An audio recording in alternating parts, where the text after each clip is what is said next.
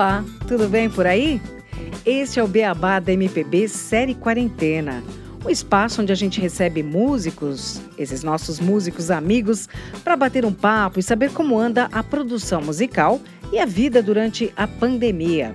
Eu sou a Silvia Morello, comigo está o Moacir de Oliveira. E hoje a gente vai bater um papo com o Marcelo Avatar. O Marcelo é violonista, compositor, professor de música, nasceu na Bahia e foi numa temporada pelo Rio de Janeiro que ele se inspirou a fazer um songbook só de chorinhos. Atualmente, o Marcelo mora em São Paulo e hoje a gente bate um papo com ele. Vamos fazer aí algumas perguntas e a primeira coisa que eu gostaria de saber de você, Marcelo, é a gente sempre tem aquele estereótipo da Bahia, né, daquela música vibrante, dançante, e você é, você tem esse apreço, esse carinho pela música instrumental, pelo chorinho. Como é que você chegou a esse tipo de música e quais foram as suas influências? Então, Silva, realmente existe esse estereótipo, né? Uh, o povo baiano é um povo altamente festivo mesmo, é muito festivo, muitas festas, muitas lavagens, né? O carnaval é muito extenso, também é muito rico, tem vários estilos musicais acontecendo no carnaval. E assim, mas a, a, base da cultura baiana, que é, que é a questão do, do afro-baiano, né, a questão da África, que deu essa base rítmica, essa musicalidade incrível ao povo baiano, né? Então faz com que seja um povo muito musical e é muito receptivo a outras culturas, né? Ah, num certo momento o Carnaval ah, fez essa ponte, né? Essa interface cultural, por exemplo, o Moraes Moreira, que foi o primeiro cantor, né, de trio a puxar um trio elétrico cantando, ele já trouxe o frevo e já fez a mistura com a foché né, e com a coisa do afro, né? Depois, um pouco depois, uma geração quase que depois veio o Luiz Caldas, e já trouxe o, o, a questão do, do afoxé, totalmente afoxé mesmo, para o carnaval, depois veio o Jerônimo, enfim. O próprio carnaval da Bahia já foi um celeiro assim interessante, multicultural. Né, que já envolvia o frevo com a música da África, com o Caribe, né, eh, com, com a música cubana, a salsa. Então eu tive a oportunidade de, de ver tudo isso, né, todas essas fusões acontecendo, né. Uh, ou direta ou indiretamente, né? É, então, assim, uh, eu tive essa influência também, né? Uh, e, por incrível que pareça, a gente, se a gente for parar para analisar, Aí temos aí o Raul Seixas, que é baiano e que fez um rock super interessante, inovador, né? Tanto na proposta poética, mas também na questão uh, quando, uh, musical mesmo, quando ele aproximou o rock do baião e tal, né? Depois veio o Marcelo Nova, com proposta mais punk, depois veio a Pete, então assim, outra linha, né? De, de, de nada a ver com, com, com o carnaval. Né? Assim, no, na música instrumental também na Bahia tivemos grandes. É, tem um grupo chamado Sexteto do Beco, que foi emblemático. Alguns músicos estudaram na Berkeley, vieram, fizeram uma escola em Salvador, a, a, a AMA na época, ensinava um pouco do jazz, né? Influenciou muita gente da época também. Nós uh, tivemos um grupo fantástico também, o grupo Garagem, acho que ainda está em atividade né? Enfim, uh, essa musicalidade do povo baiano possibilita, né, uma, uma, uma assim, um diálogo com várias culturas, né? Inclusive jazz, né? Me lembro de garoto ter assistido alguns shows de jazz de bandas de Salvador, né? E, e até de, de feito, ter feito alguns masterclass, algumas coisas com músicos que eram dessa área do jazz.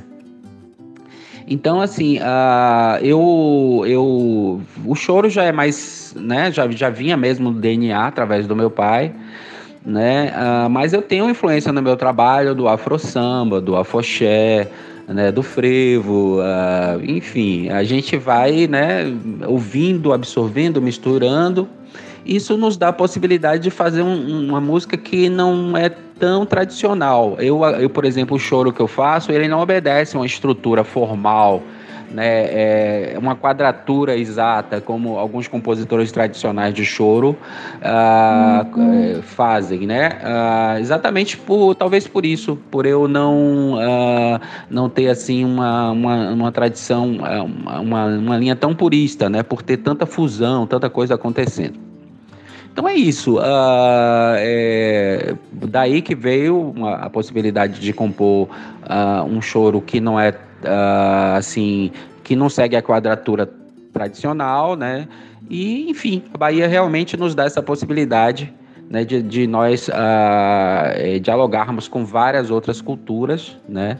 Como você falou bem, esse período no Rio foi muito importante assim para vivenciar mesmo o choro, vivenciar, é, sentir, né, enxergar o Pixinguinha, onde ele passou, né, é, onde estava acontecendo as coisas, os movimentos na Lapa. Eu morei na Lapa, então isso foi muito legal para mim também. Oi, Marcelo. É, no seu trabalho você desenvolveu um projeto chamado Tom in Jazz com uma cantora australiana. É um trabalho bem bonito com a obra do, do Tom Jobim. Você pode falar dele aí, por favor, para a gente? Então, Moa, esse, esse namoro do, do Tom Jobim com jazz, né, que deu origem a esse projeto Tom Jazz, uma coisa conhecida por todos, né? Uh, o Tom Jobim é, morou muito tempo nos Estados Unidos e é, a música dele foi totalmente é, é, absorvida, divulgada, respeitada dos Estados Unidos. Músicos do mundo inteiro gravaram, continuam gravando. Né? Embora, é claro, o Tom não, se, não tenha se prendido esse rótulo de, de, né? de músico uh, de jazz ou e tal, uh, nem mesmo de bossa nova. Em determinado momento da carreira dele, ele tocou choro, tocou samba, tocou né? Enfim. Mas uh, existe uma paixão por Tom Jobim, né? Muito antiga e muito grande. Eu me lembro que poucos músicos, quando faleceram, eu senti tanto com, como eu senti quando o Tom faleceu. Eu me lembro que eu tinha uma namorada na época e quando eu soube, quando eu tive essa notícia, eu tive exatamente uma crise de choro muito grande que não é comum. É engraçado, uma crise de choro. Não é o chorinho, né? Então, assim, foi muito interessante, cara, porque foi uma base minha que se, é, se dissolveu quando o Tom uh, faleceu.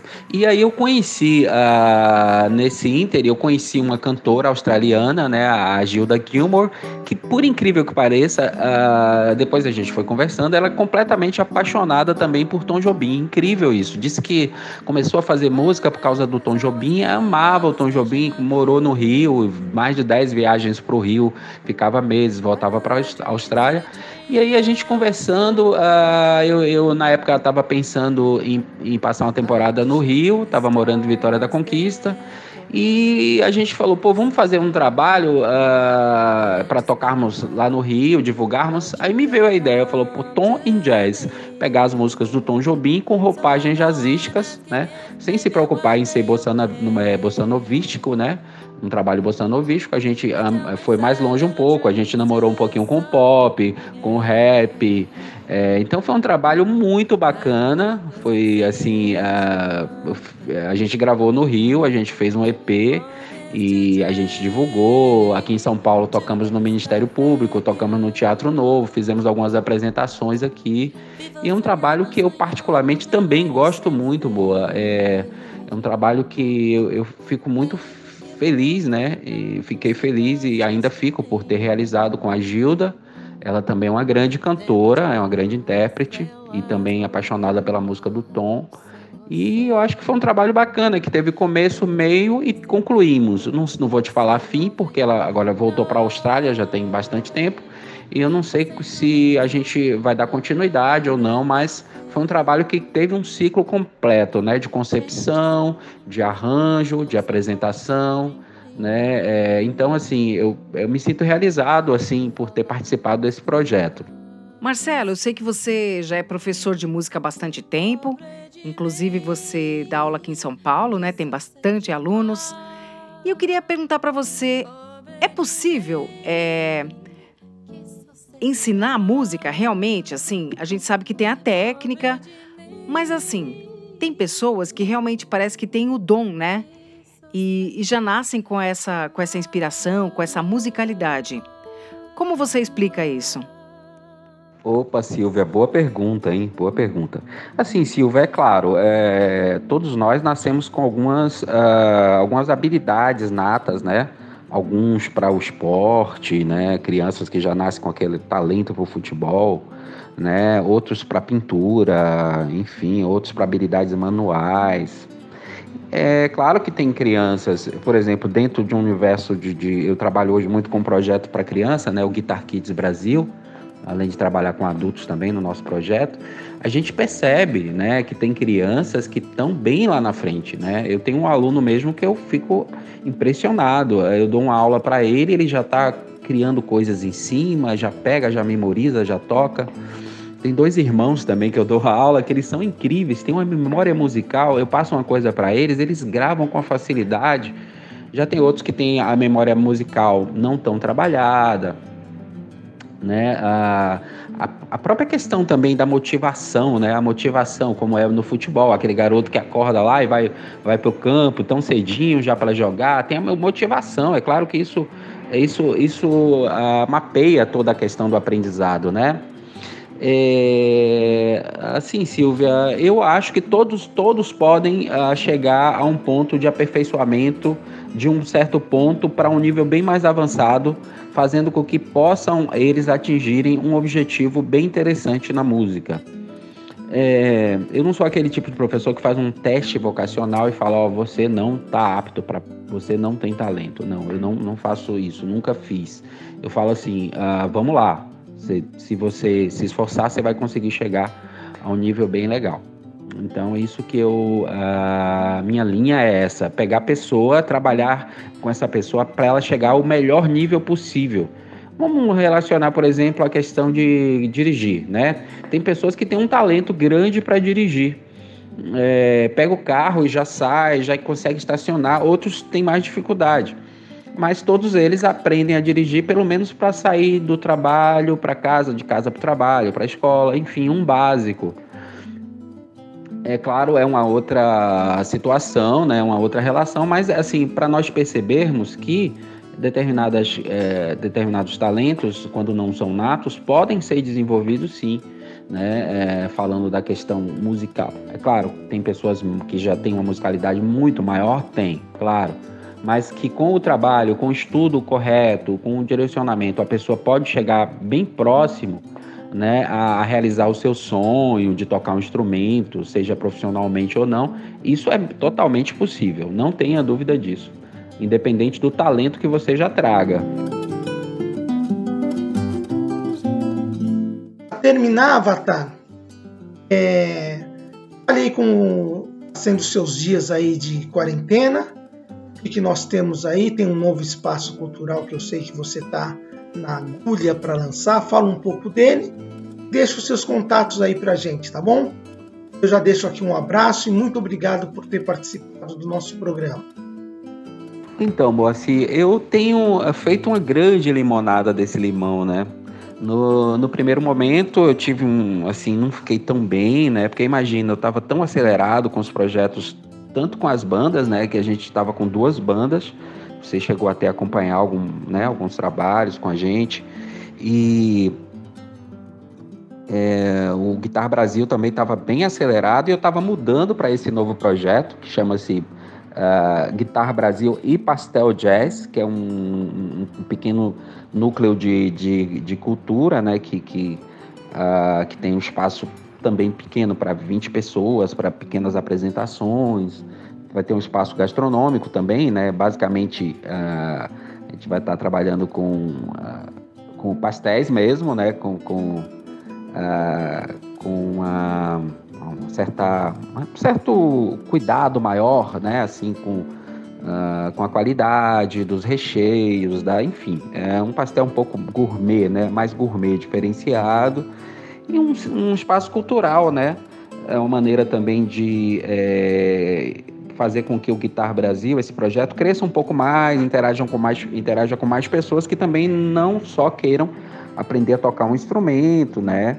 Então, assim, é, o projeto 15 dias antes da, da pandemia, nós iríamos inaugurar e não pudemos inaugurar, mas, uh, enfim, o projeto está aí esperando só possibilidade de iniciarmos as atividades, né? Possivelmente quando tudo comece a reabrir normalmente, porque depende da presença física das pessoas.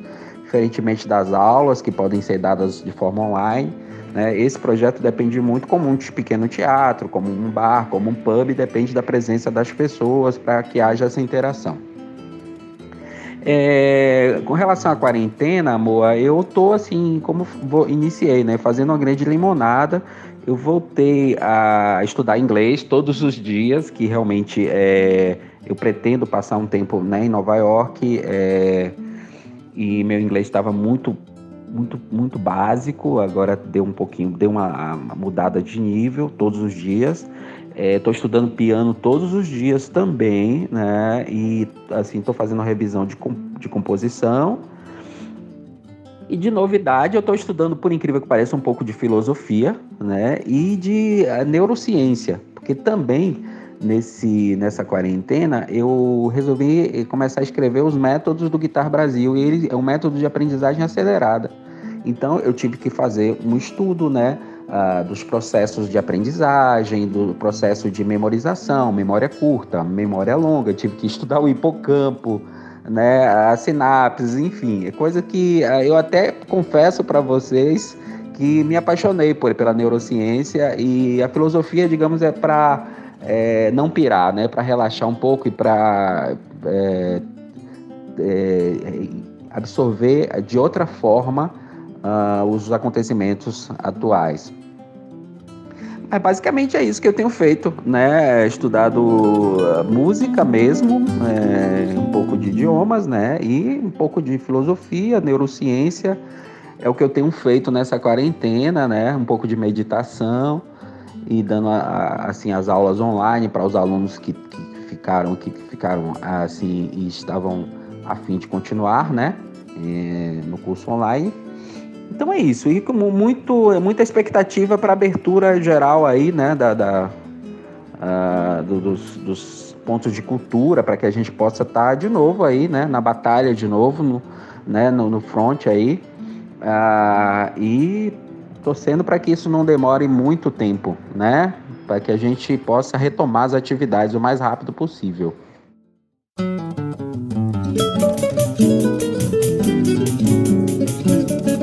Chorinho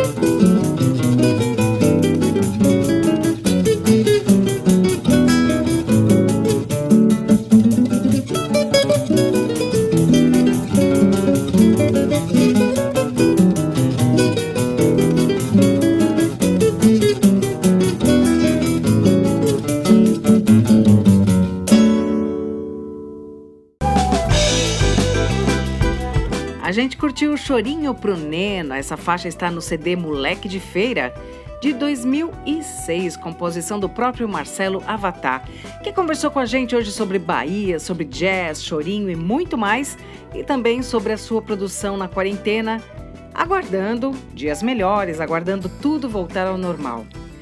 E durante o nosso papo a gente curtiu também vários sons, diversas composições do Marcelo. Muito obrigada, Marcelo, pelo papo com a gente aqui, pela sua música, pelo seu trabalho também como professor.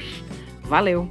Esse é o Beabá da MPB Série Quarentena e para falar com a gente, acesse lá no Instagram, arroba Entrevistas Inéditas. E a gente está super feliz com a nossa audiência. A galera está ouvindo nosso podcast em Portugal, Argentina, França e, claro, em todos os cantos do nosso país. Obrigada pela audiência. A gente já está preparando a próxima edição. Eu sou a Silvia Morello, comigo está o Moacir de Oliveira. Na produção e montagem, o estúdio Caso Raro. Valeu, Pipo! Super obrigada a todo mundo que acompanhou esse programa com a gente e até o nosso próximo papo aqui no Beabá da MPB. Tchau!